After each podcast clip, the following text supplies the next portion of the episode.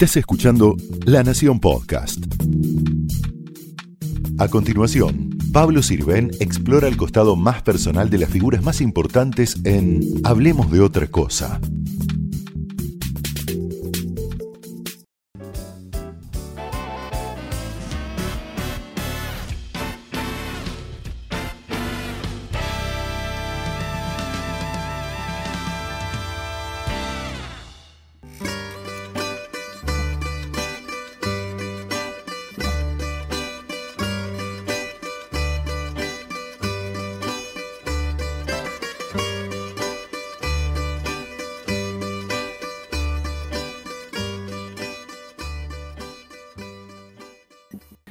Gracias, José Eduardo Abadi, por recibir Hablemos de otra cosa en tu consultorio.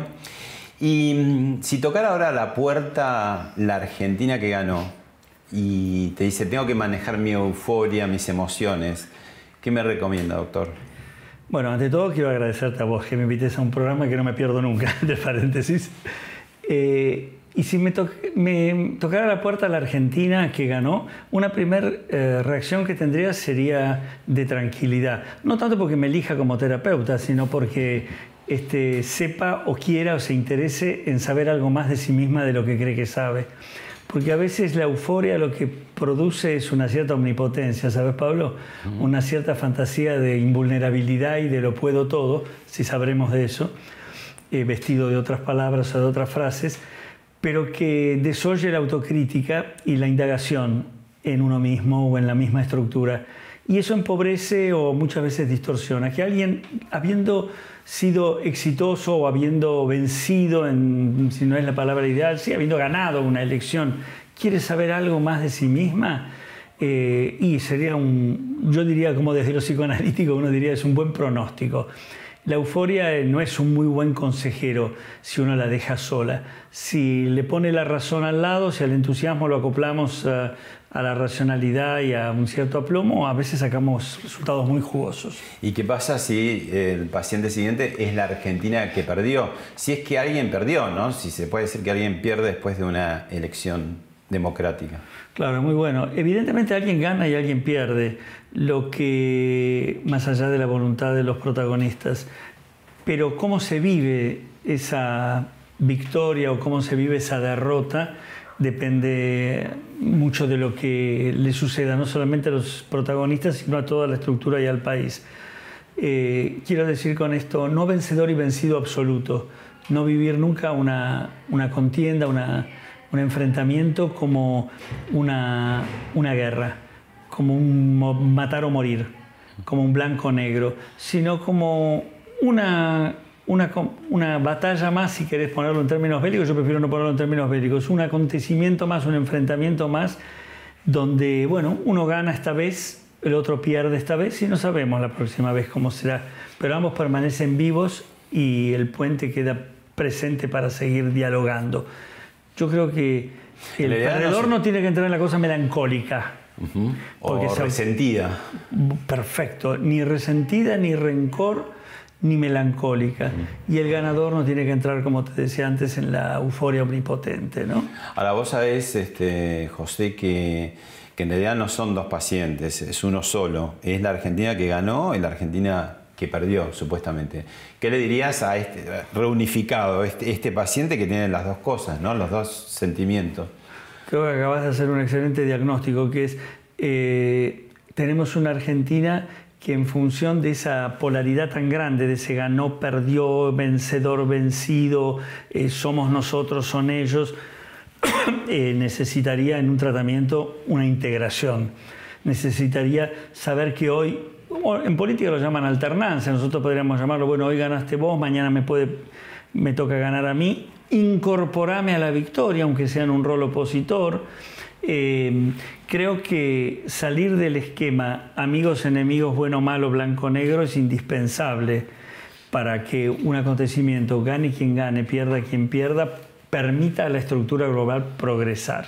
Vos viste que, el voto fue de alguna manera sofisticado, porque digamos, hay un, triunfo claro, digamos, por ocho puntos de, Alberto Fernández, el presidente electo, Pero por el otro lado se dio una interesante conformación, o se va a dar una interesante conformación eh, legislativa, ¿no? donde hay bastante paridad.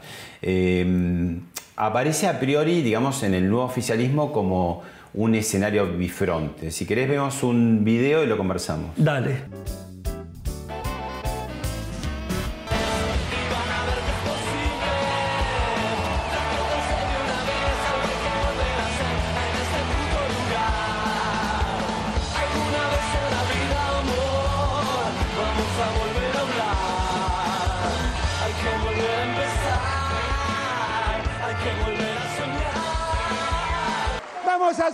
País. Se lo debo a Estanislao y ustedes se lo deben a sus hijos. Y todos tenemos que hacer ese país. Lo que tenemos que garantizarle a todos nuestros chicos es la posibilidad de acceder al estudio y de desarrollar su conocimiento en un mundo que cada vez más lo exige. Ahí vemos el escenario de la Noche de la Victoria, manejado ese escenario por Cristina Kirchner, Kicillof con un discurso bastante incendiario. Y después vemos al día siguiente, a las pocas horas, eh, al presidente electo reunido y este, a su alrededor los gobernadores, ¿no? Por eso te decía ese escenario bifronte. Y al mismo tiempo hablando en los dos discursos de los hijos, de su hijo en particular, Stanislao, y de los hijos de todos. Y en los dos discursos toma el tema de los chicos. Em, ¿qué, hacer cuando tenés esta dualidad, que por ahí sea más que dualidad, ¿no? El, el frente oficialista que va a asumir el 10 de diciembre son varios, no, son, no es un monocolor, sino que son distintos colores y algunos difíciles de compatibilizar. Tenés razón, qué buena observación además lo de los hijos que decís, ¿eh? No, no, no, lo había visto así. Él, eh, él se ve obligado naturalmente, eh, como claro ganador que ha sido, nadie discute esto, pero a componer entre las distintas partes que permitieron ese triunfo o que lo apoyaron o que lo gestaron y también luego con la oposición. Componer implica este, renunciar y exigir. Es decir, componer es que cada una de las partes preserve una cierta capacidad de decir esto sí, esto no, pero también tenga que ceder frente a las otras, es como un matrimonio, ¿no? Quiero decir, un matrimonio, pacto matrimonial consiste no en que vos sos todo lo que yo quiero, yo todo lo que vos querés, sino que vamos negociando. El matrimonio es una negociación también. Eh, él tendrá que hacerlo. La necesidad de hacerlo exige que cada uno tenga o deje de lado el narcisismo o la pretensión de lo absoluto. ¿Podrán? Esta es la pregunta.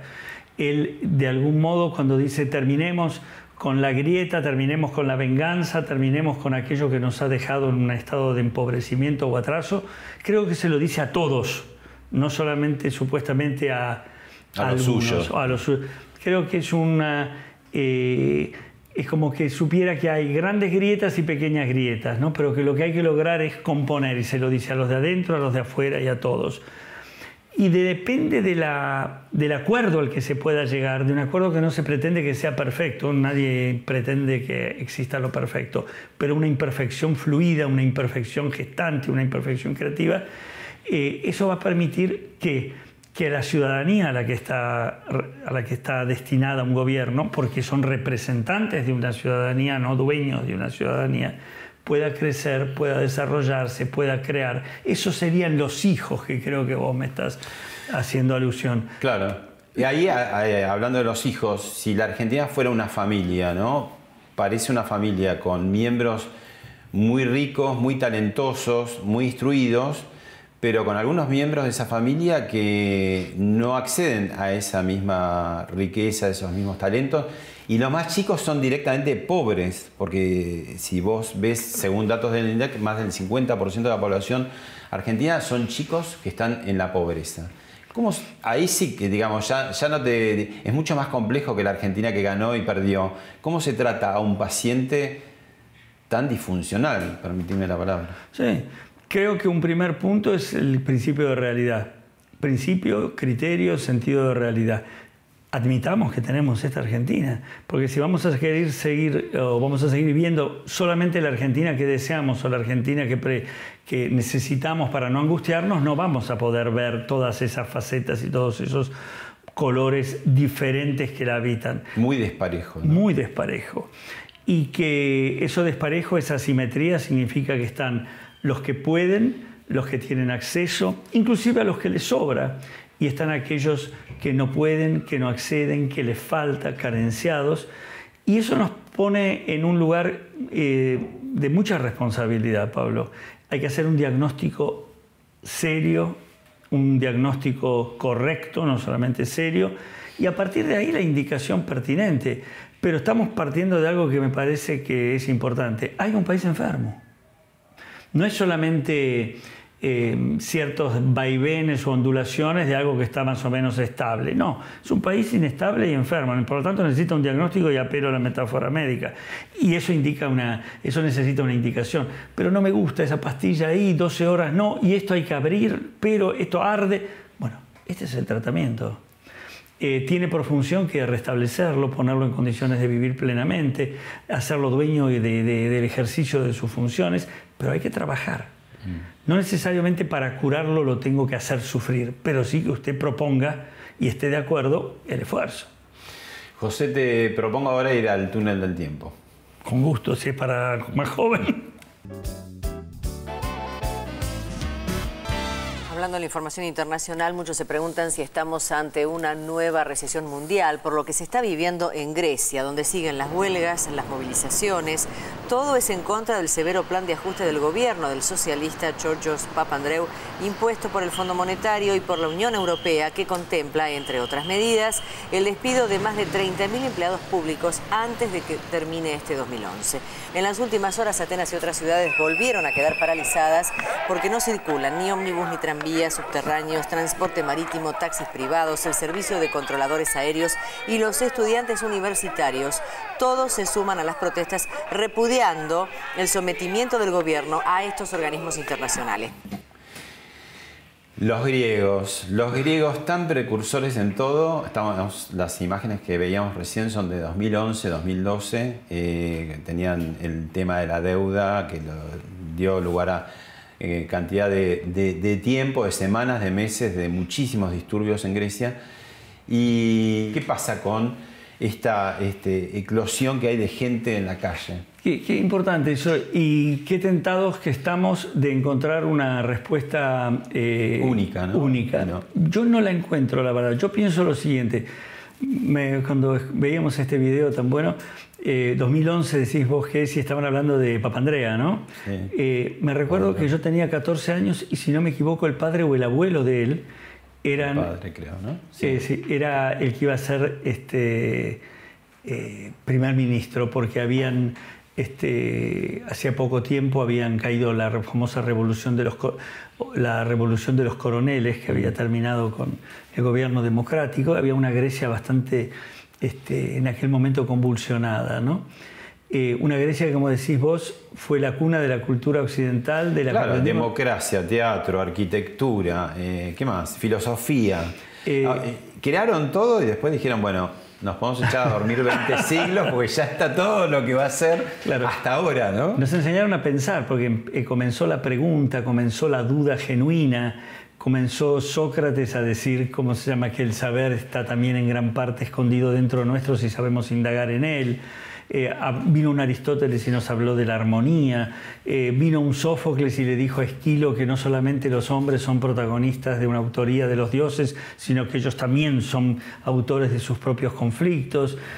Eh, vinieron, vino Pericles, vino el Partenón, vino Fidias, en fin. Siglo de oro. Siglo de oro. Fue, no crearon la psicología y la psiquiatría, pero todas esas obras... Eh, sí, este, y la filosofía de estos mm, maestros, Aristóteles, Platón, eh, bueno, uno lee el Fedón de Platón, en fin, hay muchas de las de las, las, cosas que han dejado, para mí, yo me, aparte me conmociona y me emociona muchísimo. ¿no? Aparte tuve una ventaja grande, cuando fui a los 14 años por primera vez, porque fui reiteradamente, tengo una, vos no lo sabías, pero tengo una pasión, digamos, por Grecia y la cultura griega.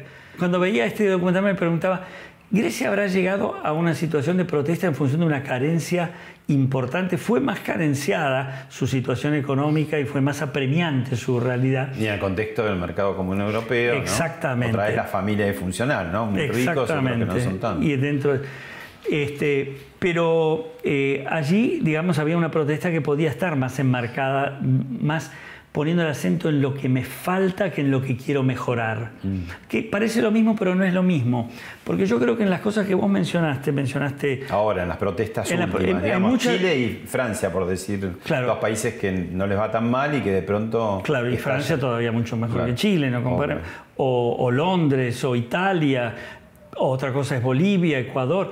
Yo creo que hay cierta, Argentina, yo creo que hay ciertas protestas que provienen de un reclamo y de un grito en función de lo básico que falta, de, la, de una justicia que me, me convierte en, en carenciado de lo esencial para poder aspirar a una simetría que me permita crecer, estudiar, como decíamos antes, esa famosa igualdad de oportunidades que si no, no existe. Y otra protesta es el que ya tiene la- la- las cuestiones básicas satisfechas, pero dice, bueno, quiero más también, ¿no? Exactamente. Otra es la protesta de la clase media. Otra es la protesta de la clase media, ya sea clase media baja, media, alta, lo que quieras, pero no del carenciado de las cosas básicas, que tiene que ver con un mundo de hoy donde la noción de cambio y transformación permanente y las redes sociales que vos decías que muestran todo, llevan a que el techo no se acepte como establecido único e inamovible. Sí, está bien, tengo esto, pero se puede más, quiero más, protesto allí, veo que existen otras cosas, veo cuánto tienen algunos, se hacen aquello. Es decir, hay un movimiento permanente de búsqueda de transformación y de cambio que no tiene que ver solamente con la carencia y lo básico que, está ausente, como en algunos lugares, sino en otros con este nuevo eh, mundo digital, tecnológico, de cambio, de clases medias que se han asentado, que no quieren que se les diga, ya no sos un carenciado, ahora sos clase media, pero te quedas ahí. No, hay algo del cambio que se está dando. José, eh, alguien que te conoce bien, pero muy, pero muy bien, eh, te dejo unas palabras. Opa, no lo sabía. Hola Pa, hola a todos por ahí. Bueno, les quiero decir que mi padre es un gran contador de historias, de mitos, ahora lo va a hacer en el teatro para un montón de gente, pero él se pasó eh, toda la infancia contándome mitos griegos, tragedias griegas, hoy por hoy yo soy una fanática de todo eso gracias a él. Y también tenía la costumbre de eh, ser como una especie de animador de fiestas infantiles cuando éramos chicas y contar historias para, para todos los niños, bastante bizarras a veces, eh, y algunas bastante fantasiosas como él yendo a la guerra y cosas de ese tipo que tal vez si quiere puede contar un poco. Bueno, les mando un beso enorme y espero que le estén pasando muy bien. María Badi, una de tus tres hijas. Me, me, me, me emociona esta sorpresa. Eh, los griegos que siempre están dando vuelta. Los griegos que siempre están dando vuelta es mi, mi tercera hija, ¿no? que la adoro. Ella hace este, teatro también y, y cine, también televisión. ¿Y esta? Uh, sí. No sé si acá llorar de la emoción de verla a ella o de que la- el pelo que tenía en una época. ¿Es María ¿Cómo también o es alguna de las otras María. Ah. Este, la mayor se llama Florencia, la otra Bárbara, que es mi colega en cuyo consultorio estamos, y ella es María la actriz. ¿Y Y, se recuerda de las historias, qué gracioso. ¿Florencia qué hace? Eh, es eh, doctora en filosofía, es profesora de la universidad, del CONICET. Bueno, los griegos, te decía, porque vos de hace muchos años tenés un espectáculo que está volviendo justamente en este noviembre. ¿Y qué es ese, ese psicoanalista, ese doctor eh, serio, académico que se sube a un escenario? ¿Y cómo- Serio es equivalente a que tiene que ser divertido. Viste que alguna gente cree que serio es lo mismo que, Que aburrido. que aburrido, ¿no?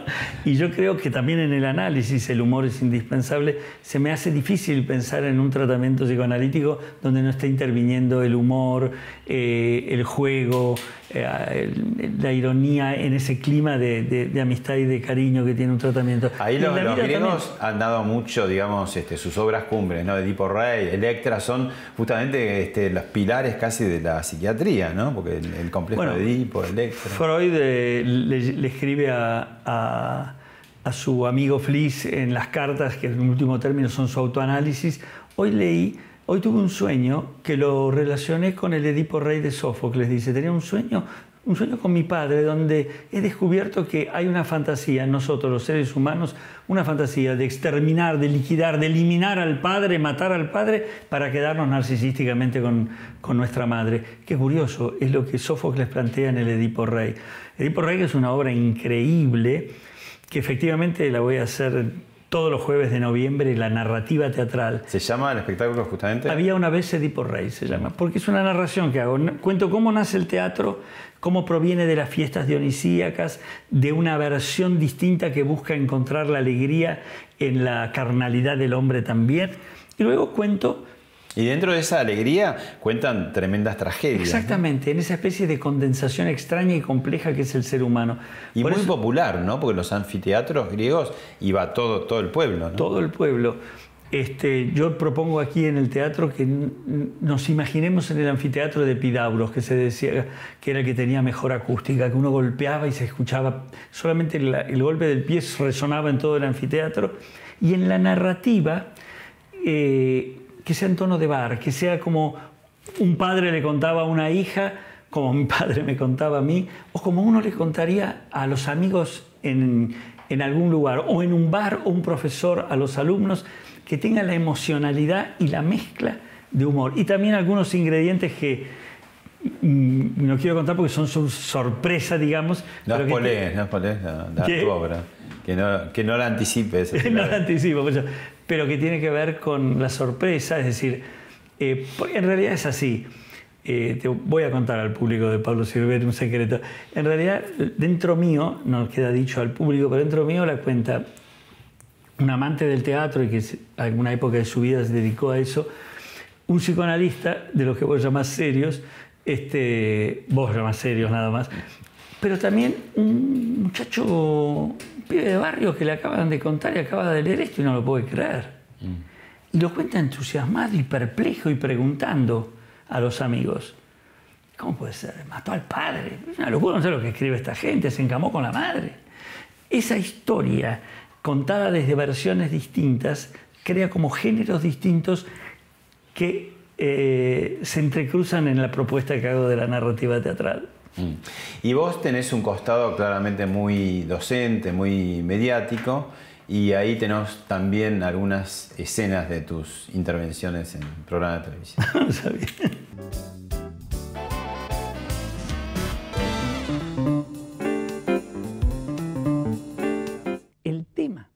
la expresión artística y la política. La política y cómo se manifiesta en las distintas formas del arte, en el cine, en el teatro, en la pintura. No sé si se puede, es tan difícil describirlo, pero digo, ¿cómo, cómo se procesa el desarrollo creativo desde, desde lo que lees hasta lo que plasmas en un... La idea tiene corto alcance, porque dos manzanas de Cézanne o un retrato de Rembrandt como idea es nada.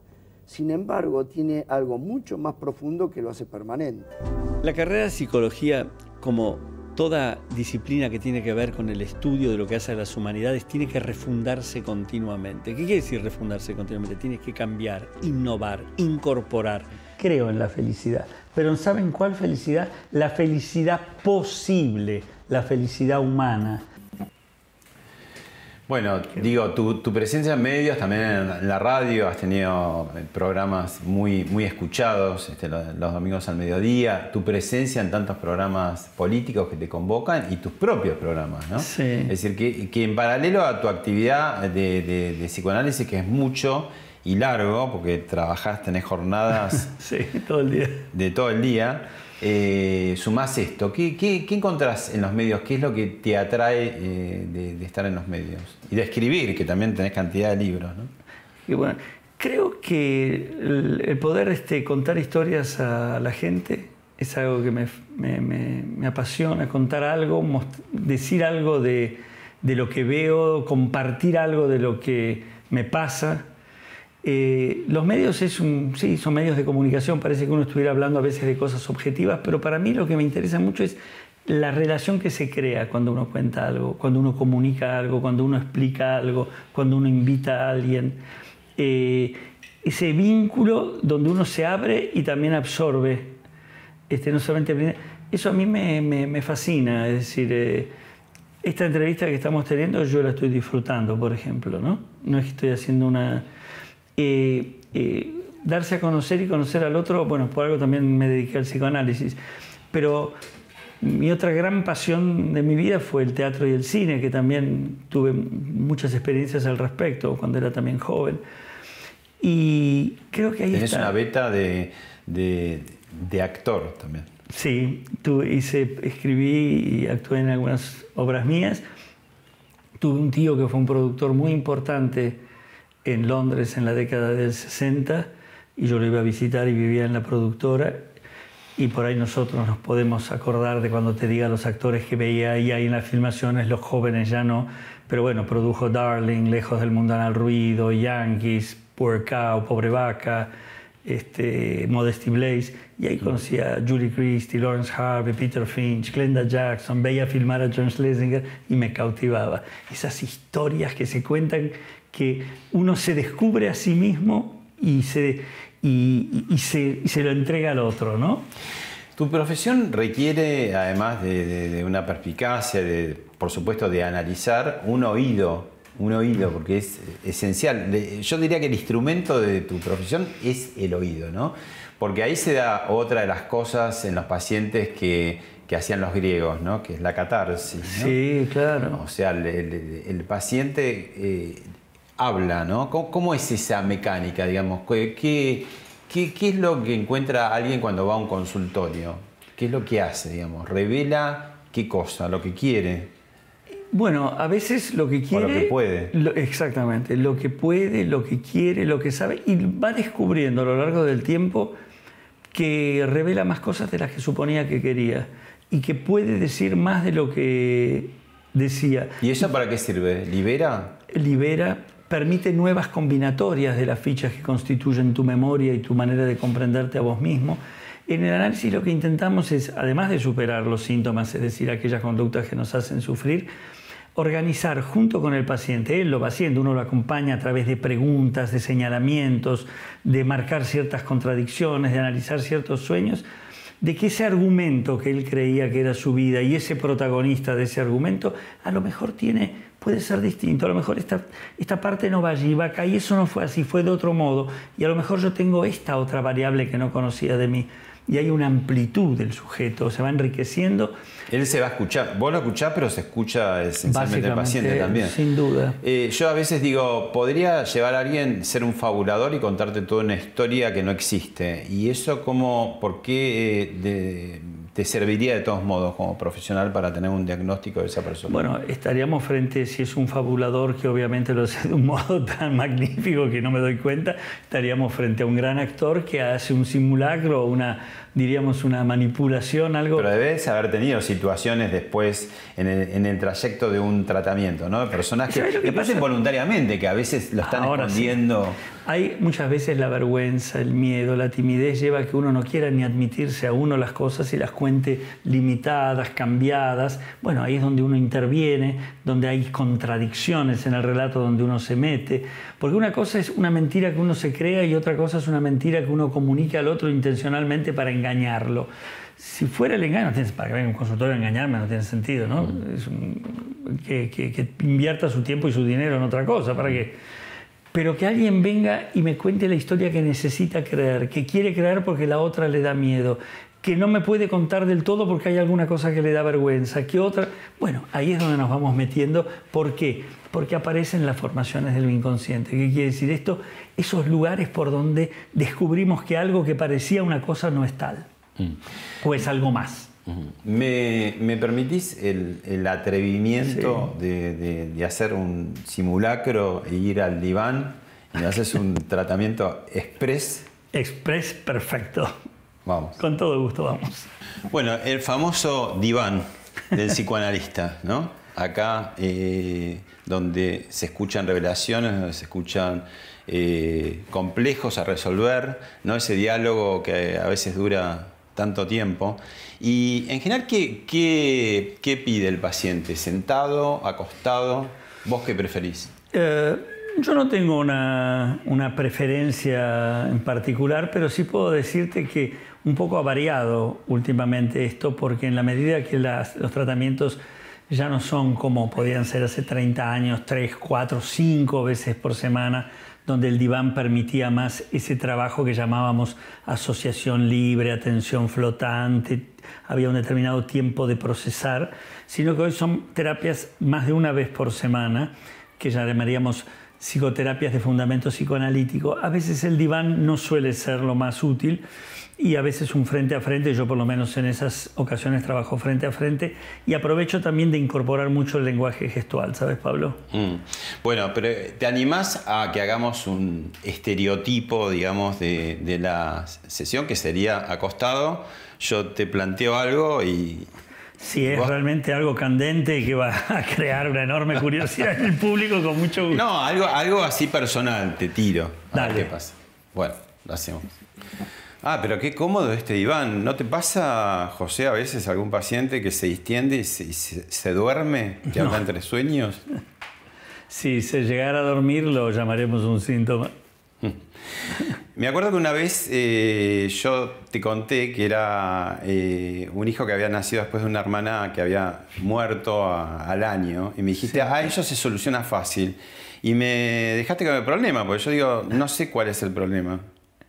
Me llama la atención este, que el recuerdo sea que yo haya dicho eso se soluciona fácil, porque no, estaría mucho dentro del registro. Uno, ¿sabes lo que diría acá, Pablo? Eh, que la memoria crea sus propias ediciones, ¿no?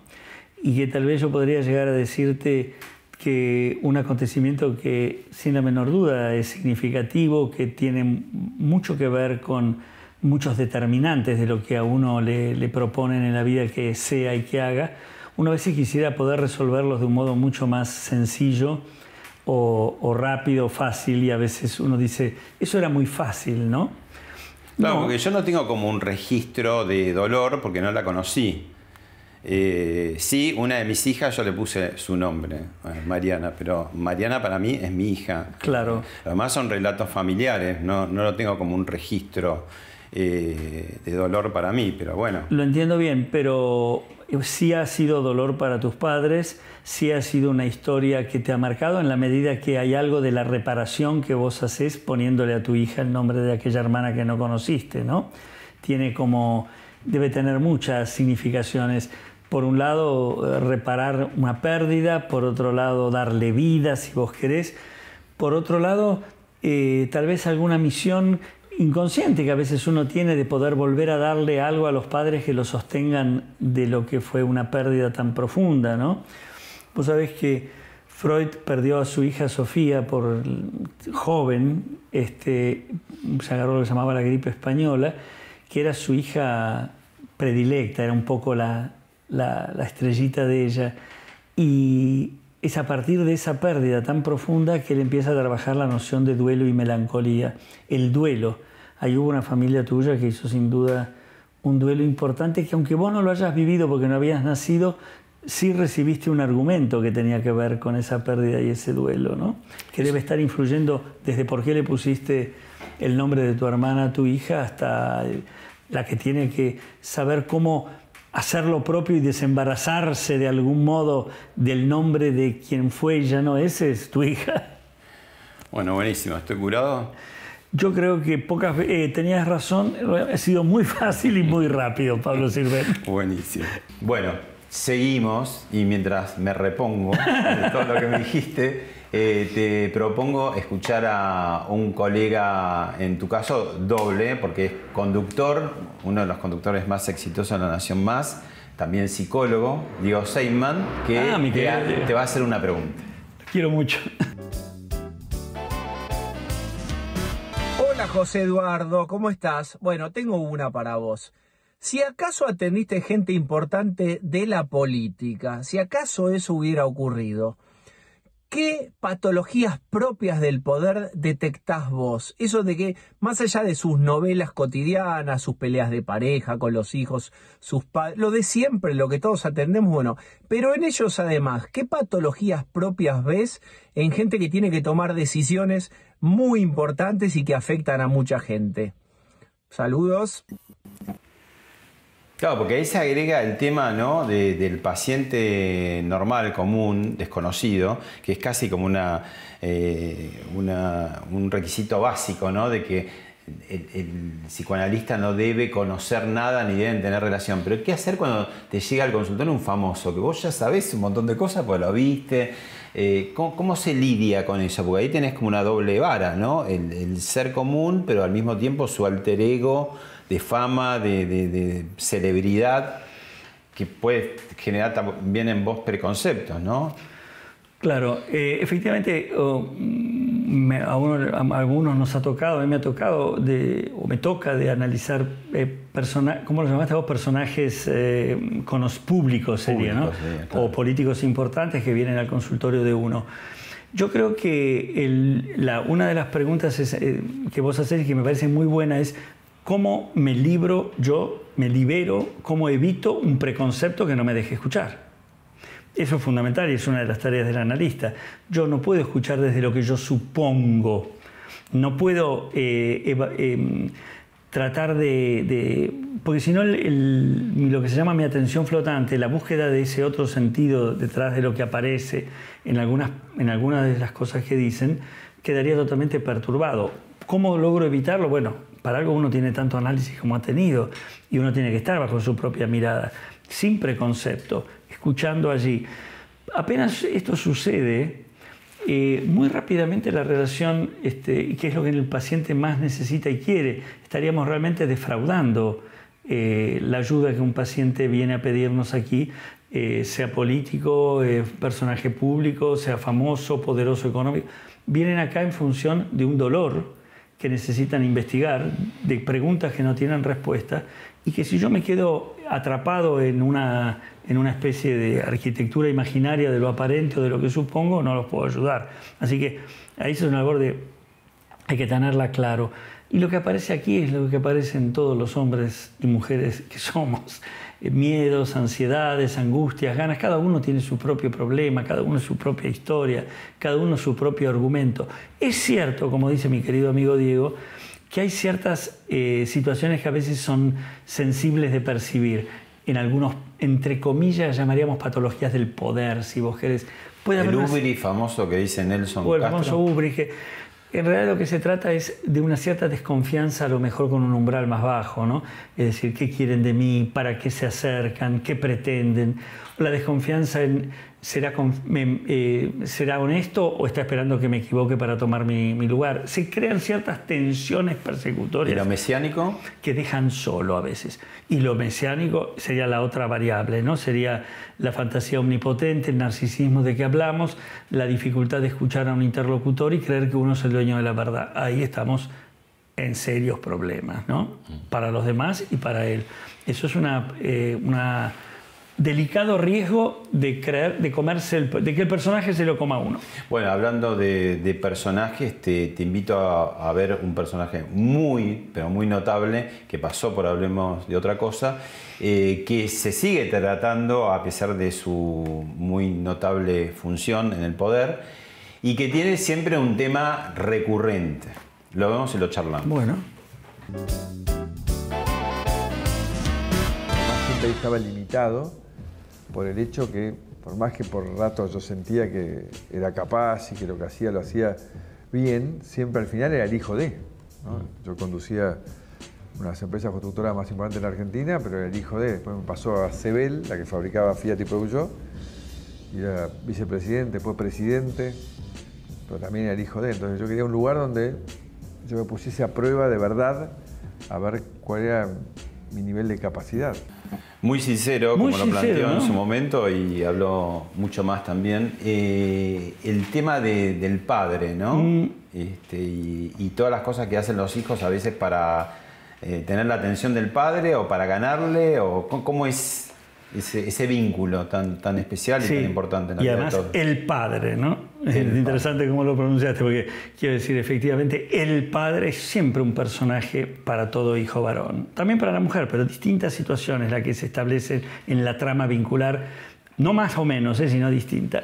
O sea que una eh, parte de reportaje, eh, yo le digo, bueno, pero usted ha llegado a este cargo de presidente de la Nación en, algún sentido también por, por su padre. Y él la respuesta que da es y sí.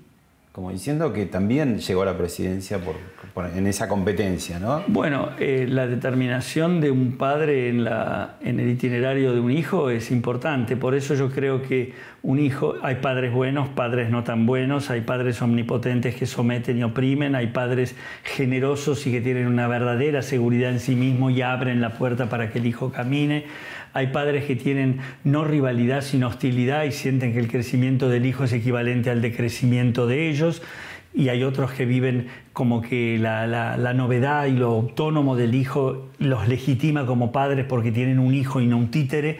Hay de todo. En el caso de Mauricio Macri parecía como que el padre hubiera sido el, motor principal para que él eh, probara distintos caminos, ¿no? Porque fue dirigente deportivo de Boca, fue jefe de gobierno de la Ciudad de Buenos Aires, fue legislador, presidente, ahora dice que será jefe de la oposición. Eh, ¿Cuánto de, verdad o qué construcción hace eh, no Sé, ¿no? sé cuánto, la verdad que no, no, no, lo conozco como para poder saberlo, ¿no? Cuánto, pero sí sé por lo que acaba de decir con esa sinceridad de que es un trabajo de refundación el que tuvo que hacer, como todos los hijos tenemos que hacer respecto a nuestros padres, ¿no? Uno tiene que ser uno más allá del quien le dijeron que uno era. No sé si habrá tenido un padre que le dijo yo soy más que vos, vos sos menos que yo, vos no podés, yo sí, y que su vida haya sido eh, o su, itinerario sea un testimonio que, o busque un testimonio de que no, yo sí puedo, que sea, puede haber habido lo contrario, no lo sé. Sí se puede. Sí se puede. no se puede. Interesante. El resultado electoral. Claro. Eh, no sé si habrá sido, qué variable parental habrá tenido. Sí sé que un padre generoso es aquel que ve en la vida del hijo y que en la autonomía y en el en el propio eh, desarrollo del hijo más allá de uno, mm. la mayor gratitud que uno puede sentir que el hijo tiene hacia uno. Mm. Uno debe refundarse, tiene que volver a ponerse el nombre que tiene desde la versión de uno, mm. no solamente de la versión de los padres. Bueno, basta de hablar en abstracto y te paso esta foto. Uh, hablando de padres. Mauricio Abadi, también un notable psicoanalista y también un hombre que participó mucho, muy activamente en los medios de comunicación, tuvo programas de televisión muy vistos, ¿no? ¿Cuánto te influyó? ¿Cuánto de lo que sos vos ahora es, parte de él? ¿Cuáles son tus conflictos que los debes haber tenido también? Estoy haciendo yo la sesión. Sí, sí, habíamos cambiado, fui yo el diván. Este, bueno, si un hijo no tiene ningún conflicto con el padre, preocupémonos, ¿no? Está muerto. Está muerto, claro, tal cual. Eh, mi padre fue una persona impresionantemente importante para mí. Él y mi madre, mi madre fue también una figura sustancial. Los dos eran psicoanalistas. Eh, Vivieron juntos hasta que yo tenía 14 años eh, y creo que es un vínculo sumamente intenso, como me cuentas acá con mi padre, importante, aprendí mucho de él por lo que me dio y por lo que tomé más allá de lo que él me daba. Eh, pudimos, este, pude darle mucho, creo también, pude ayudarlo mucho a él también, pudimos compartir eh, diálogos que para mí fueron muy ricos tenemos un libro que se llama De qué hablamos cuando hablamos, diálogos entre un padre y un hijo, que fueron la desgrabación de las conversaciones que teníamos en un canal de cable hace ya tantos, tantos años, cuando había un solo o dos canales de cable. Fue un vínculo, hubo rivalidades, eh, tuvimos, este, somos muy distintos, eh, tenemos este, acuerdos y eh, fue muy rico, fuerte, intenso, con conflictos y no conflictos, con diferencias que enunciábamos como tal, con criterios de vida a veces muy distintos, pero un profundamente amoroso. ¿Por qué la psicología atraviesa, me decías, tus padres, tu, primera esposa, tu hija, vos, eh, no sé los nietos por dónde irán, son muy chiquitos todavía? Eh, ¿Por qué de pronto se dan esas improntas familiares, ¿no? donde hay algo que se repite? Y... Eh, pienso que en parte tiene que ver con modelos identificatorios, naturalmente, que es un vínculo sentimental, que un vínculo identificatorio lo favorece. Dos es el ámbito en que uno crece. Quiero decir, yo creo que en la NARS dije. Son más grandes. Claro, acá ya era más grande y papá ya había tenido el ACB ya estaba mucho más eh, limitado, pobre. ¿Te convertiste en el padre de alguna manera? Y de alguna manera sí. Eh, es, un desafío que cada vez más se da en la vida, ¿no? que la, existencia se ha alargado y cada vez más los hijos tienen ese sorprendente, primero la sorpresa de ser padre, ¿no? Pero después está la sorpresa cuando uno tiene la, la felicidad de tener padres longevos, de convertirse, que es más difícil, en padres de ellos, ¿no? Tal cual. No pretende uno ser el padre de ellos, pero sí los hijos que lo pueden cuidar. Esta foto, ¿sabes qué increíble que es? Es una foto que nos sacaron cuando le estaba mostrando a mi papá, me gusta llamarlo así, a mi papá, el libro que habíamos escrito juntos y como él había tenido el ya no podía eh, por la fascia entenderlo bien y, y, captarlo en su plenitud. Y fue un momento increíble que hayas elegido esta foto, fue un momento eh, sumamente emotivo para mí este. Te voy a hacer de preguntas o disparadores que tienen los nombres de algunos de tus libros. ¿no? Por ejemplo, eh, en un mundo que se protesta tanto como vimos, o que hay muchas contestaciones agresivas, o que hay gente que nunca se satisface con nada, vos tenés un libro que se llama De felicidad también se vive. ¿no? Sí. ¿Qué, ¿A qué te referís? Que la felicidad tiene que, no es solamente, como decía Stevenson, un, un derecho, sino también un deber. Podemos, no quiero parecer si se puede, pero podemos ser felices si hacemos algo para hacerlo. ¿Qué quiero decir con esto? Que la felicidad es algo que tenemos que buscar activamente implica esfuerzo, imaginación, respeto por valores esenciales como la libertad, la vida, que básicamente exige un interés por el otro, básico y esencial, por nuestro semejante y por el mundo, que es un trabajo, una labor. Tiene que ver no con el desear, sino con el querer, que son dos cosas distintas. Y creo que en ese sentido eh, la, la felicidad es una, no una utopía de solamente lo que podríamos llamar un estado de plenitud, sino que es el transitar, no es llegar a un puerto, sino que es transitar donde está incluida la adversidad, la frustración, la pérdida, nuestra condición de sujetos vivos, el último paso dentro de esta vida y tal vez, que se ya después de la línea de misterio que es la muerte, el poder transitar eso de un determinado modo, eh, creo que eh, es lo que yo llamo la felicidad. Los miedos de siempre, los terrores de hoy. Cierto, hace bastante fue ese libro. Tendría pero que. Sigue, pero, pero es plena vigencia. Un eslogan muy vigente hoy. Aunque te parezca raro, no encuentro un ejemplar para mí y como sabes, quisiera porque quisiera ampliarlo y reeditarlo si pudiera, porque cada vez más fue así. Mm. Esto yo lo escribí en el 2000, creo. ¿No hay nada nuevo bajo el sol en algún punto y todo se pero reconvierte? Hay una cierta naturalización del terror que es llamativo. Es decir, estamos viviendo en un mundo así como estamos acostumbrados a que prendemos la tele y como decís vos, en, en Inglaterra está el Brexit, en Francia los chalecos amarillos, acá eh, las protestas en el de las organizaciones sociales, en fin, las variables que hay, sí es cierto que hoy nos resulta de repente cotidiano escuchar un ataque terrorista y murieron 50 personas, un bombardeo, una bomba explotó en una... Naturalizamos. Se terminan eh, casi convirtiendo en, bueno, de esto se trata, que tiene un cierto costado de naturalización que me parece tremendo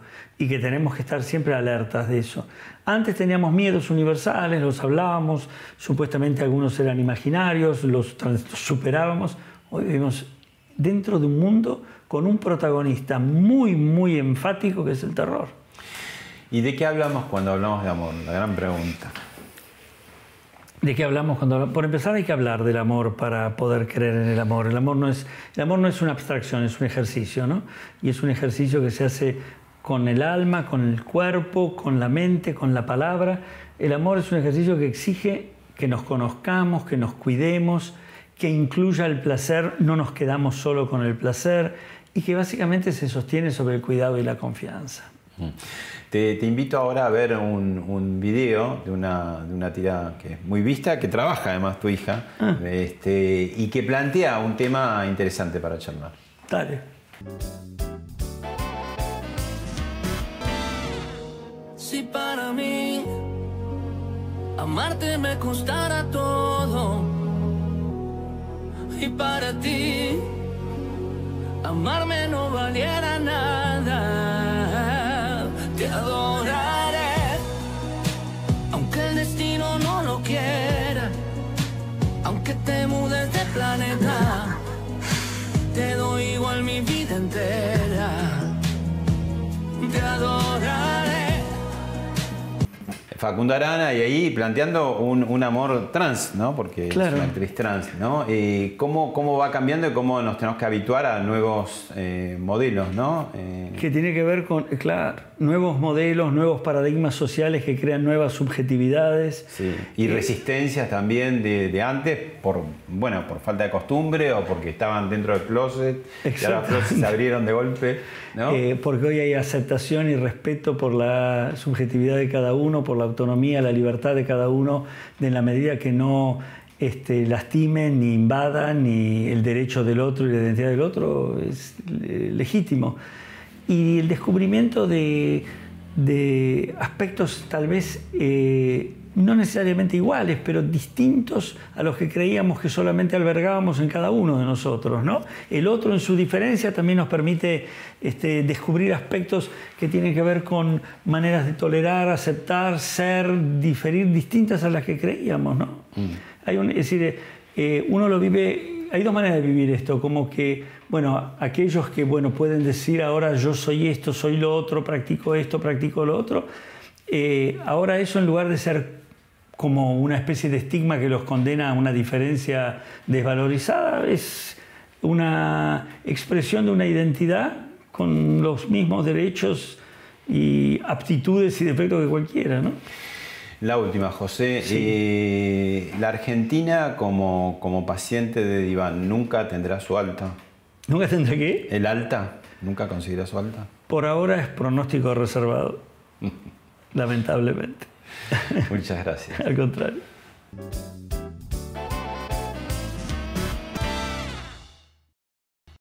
Esto fue Hablemos de otra cosa con Pablo Sirven, un podcast exclusivo de La Nación.